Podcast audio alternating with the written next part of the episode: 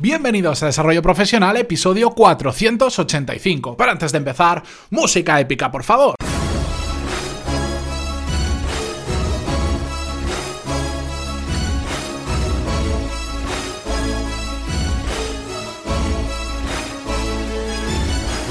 Muy buenos días a todos y bienvenidos una semana más, un lunes más a Desarrollo Profesional, el podcast donde hablamos sobre todas las técnicas, habilidades, estrategias y trucos necesarios para mejorar cada día en nuestro trabajo. Hoy quiero empezar no solo la semana, sino también el episodio preguntándoos, ¿cuántas personas hay con vuestra misma titulación?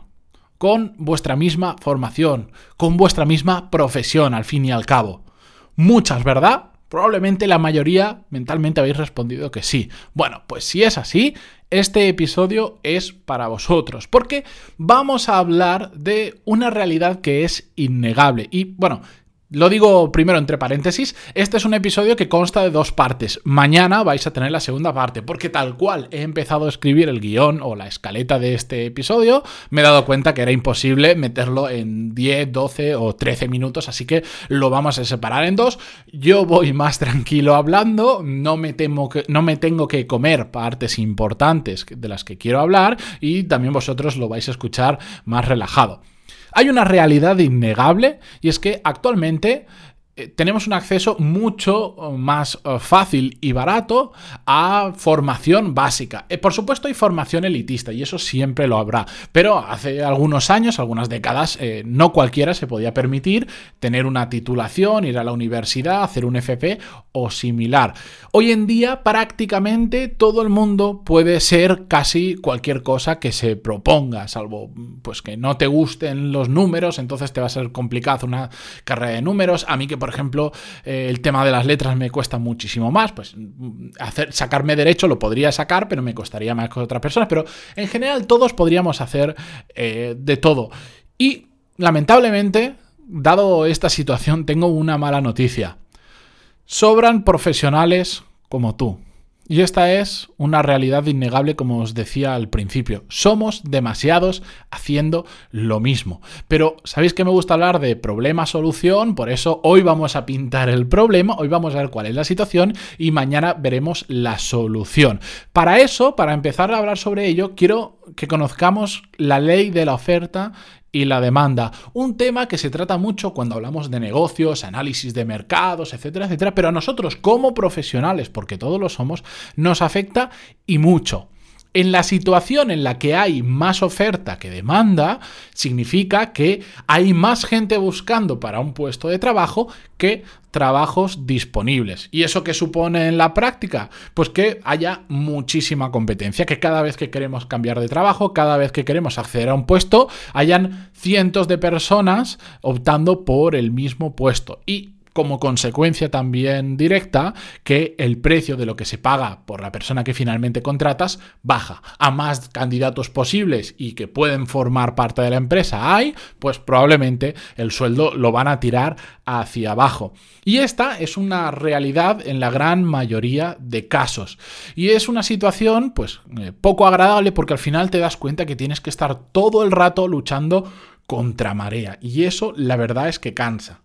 Os pongo como un ejemplo, vamos, lo voy a reutilizar un poco más adelante, pero hace poco un amigo me, pasaba todo indignado, era un, un, amigo de la carrera, me pasaba una oferta que había visto de arquitecto, ya sabéis que yo estoy arquitectura, que creo que no me acuerdo si era en Barcelona o en Madrid, y me la pasaba indignado porque me decía, tanto hemos estudiado para esta oferta de trabajo y en muy resumidas cuentas, básicamente lo que ofrecían eran 18.000 euros brutos al año, que para grandes, eh, puede ser que en algún pueblo, en ciudades pequeñas, sea un dinero con el que se puede vivir, en una gran ciudad no te da prácticamente ni para sobrevivir, pero es que lo peor de todo no era solo la remuneración, sino que además buscaban que el arquitecto, eh, además de tener la titulación, estuviera colegiado, estuviera al día del pago por seguro, es decir, que pudiera firmar proyectos con la responsabilidad que eso conlleva. Para que os hagáis una idea, tienes que tener un seguro obligatorio, si no, no puedes firmar. Y todo eso tiene un coste brutal y pagaban 18.000 euros brutos al año. Veremos por qué se dan este tipo de situaciones.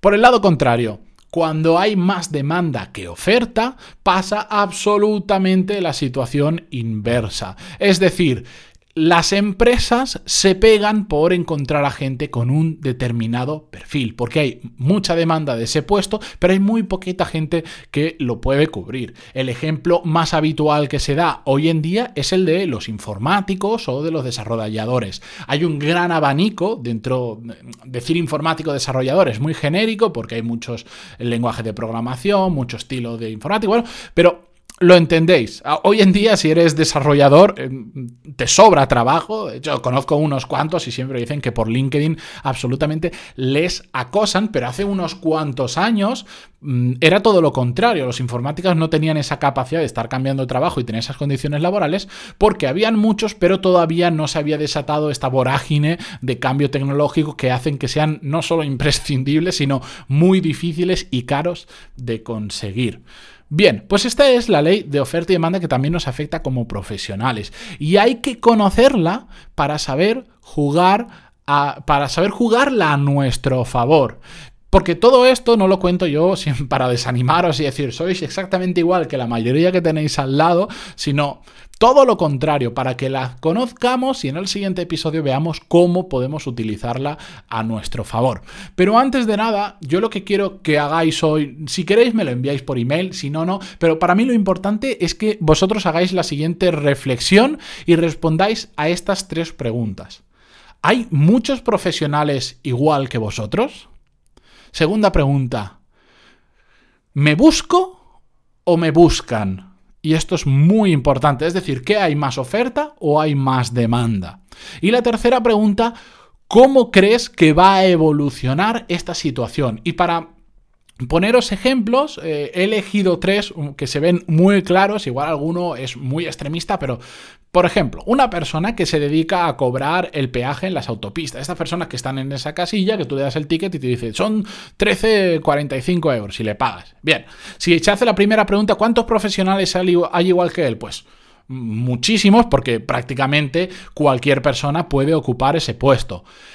¿Le buscan o él busca trabajo? Evidentemente, él busca, eh, él o ella buscan trabajo. Y la tercera pregunta, ¿cómo va a evolucionar esa situación?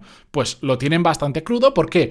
Porque ese tipo de trabajo se está sustituyendo por unas máquinas que simplemente pones el ticket, te dice la cantidad y tú pones la tarjeta o los billetes y ya está. Es decir, lo tienen bastante crudo y eso hay que tenerlo en cuenta. Es decir, ese tipo de trabajo está bastante complicado.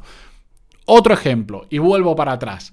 Un arquitecto, siempre estoy hablando de España, seguramente en diferentes países todo esto va cambiando, pero un arquitecto en España, hay muchos profesionales igual que él, por supuesto, hay de hecho decenas de miles de profesionales igual que él, y os lo digo yo con conocimiento porque yo en mi título pone arquitecto y lo he vivido y tengo muchos amigos que me cuentan sus historias, porque yo ya no me dedico a ello.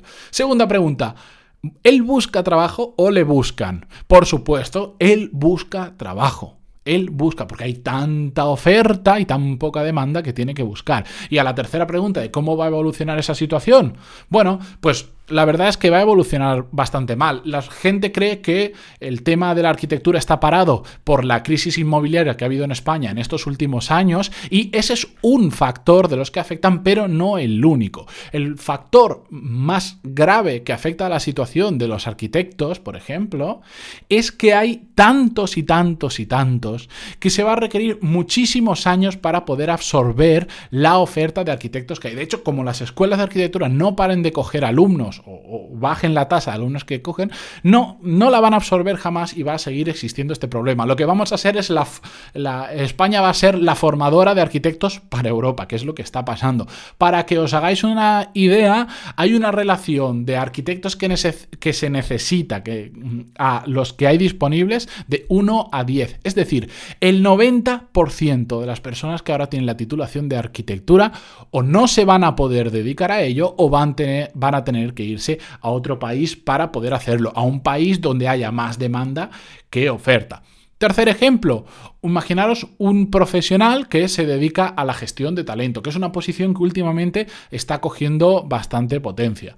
¿Cómo responde a la pregunta de si hay muchos profesionales igual que él? Pues la verdad es que no hay mucha gente especializada en talento. Y me refiero especializada en talento, no que se dediquen a los recursos humanos, sino que esté especializada en talento, al igual que hay gente especializada en, en selección, especializada en nóminas, etc. Segunda pregunta, ¿busca trabajo o le buscan? Pues esta persona busca y a la vez también le buscan. No hay mucha oferta, pero tampoco hay mucha demanda. Está bastante a la par. Y a la tercera pregunta, ¿cómo va a evolucionar esta situación? Bueno, pues ahí viene lo bueno, porque ese puesto cada día está más valorado. Es decir, la demanda está subiendo en mayor medida que la oferta. Es un puesto que mm, prácticamente en España hace poco ni siquiera existía y hoy se está convirtiendo en un puesto clave dentro de los recursos humanos para las grandes empresas, porque se, eh, se dedican a captar, pero sobre todo a retener el talento. Y el talento, por suerte, las grandes empresas empiezan a ver que es fundamental captarlo y sobre todo retenerlo. Por lo tanto, este puesto cada vez va a ir a mejor. Por eso yo os digo, plantearos estas mismas tres preguntas respondedlas y ver cuál es la, situación en la que os encontráis actualmente y cómo va a evolucionar. Si me queréis enviar vuestras respuestas, yo estaré encantadísimo de escucharlas y de ayudaros, pasaros todo el material que sea posible. Tengo mucho recopilado sobre estos temas, así que podéis escribirme en pantaloni.es barra contactar o en matia.pantaloni.es, pero es un poco complicado mi email por, por ya sabéis, por la ascendencia italiana que tengo ha hecho que se complique mi email y mi apellido, así que pantaloni.es barra contactar y me lo enviáis. Mañana continuamos con la segunda parte de este episodio donde vamos a ver cómo tratar de ponerle solución cuando la oferta es mayor que la demanda, es decir, cuando tenemos tanta competencia. Así que dicho esto, yo os espero mañana. Recordaros, para todos los que estáis en este proceso de cambio, de formación, de crecer como profesionales, que en pantaloni.es tenéis cursos de management y habilidades profesionales. Ahora las próximas semanas van a venir un par de cursos nuevos que voy a traer, que por fin los voy a poder subir.